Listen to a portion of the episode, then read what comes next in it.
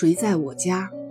海灵格家庭系统排列，第一章第五节，作用于社会法则中的良知。在亲密关系中，让爱获得成功的第三种需要就是法则。首先，法则涉及一个社会群体中制约共同生活的规则和社会习俗。所有持久的关系都会发展出一些规范、规则、信念和禁忌，以便约束他们的成员。这样，法则和架构的存在使关系变成了关系系统。这些社会习俗构成了所有成员都同意的表面习俗。群体和群体之间可能会有很大的差别。这样的法则给成员设定了界限，顺从者就有归属权。不跟随团体习俗的人很快就会离开。当我们观察一群飞翔的鸟时，便能清晰地看到这种系统动力。在鸟群里，每一只鸟在飞翔时都有自己的路线。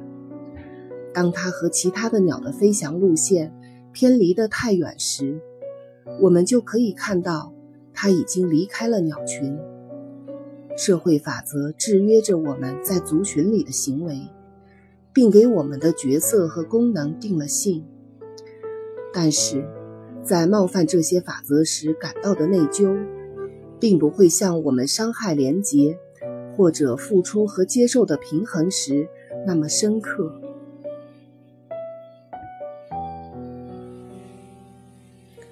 附加说明：在以前，被家族和群体排除在外的后果，肯定比现在严重的多。在某些农村地区，这样被排除在外，仍然会有严重的后果。我们生活在一个社会法则迅速变化的时代，这些社会演变在增加了选择的弹性、灵活性和个人自由的同时，也增加了疏远。困惑和飘忽，对由清晰的归属感自然而然地带来良好的感觉，可能也会有所限制。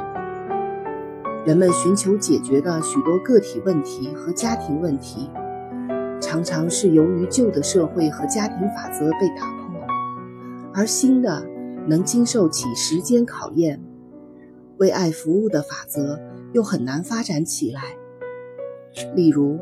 传统的法则对男人和女人之间的角色和劳动分工做了具体的定义，而现在情况正在迅速的改变。很多夫妇需要花费巨大的精力去发展新的法则，以适应他们自己的情况。为了达到共同的法则，他们正在艰苦努力。曾几何时，那些法则他们可以毫不费力的就可以得到。由系统共同的规范提供，他们曾经很高兴地发现，现在在家族内，他们能够维持连接、付出与接受之间的平衡，甚至在他们偏离族群共有的传统社会法则时，也能做到。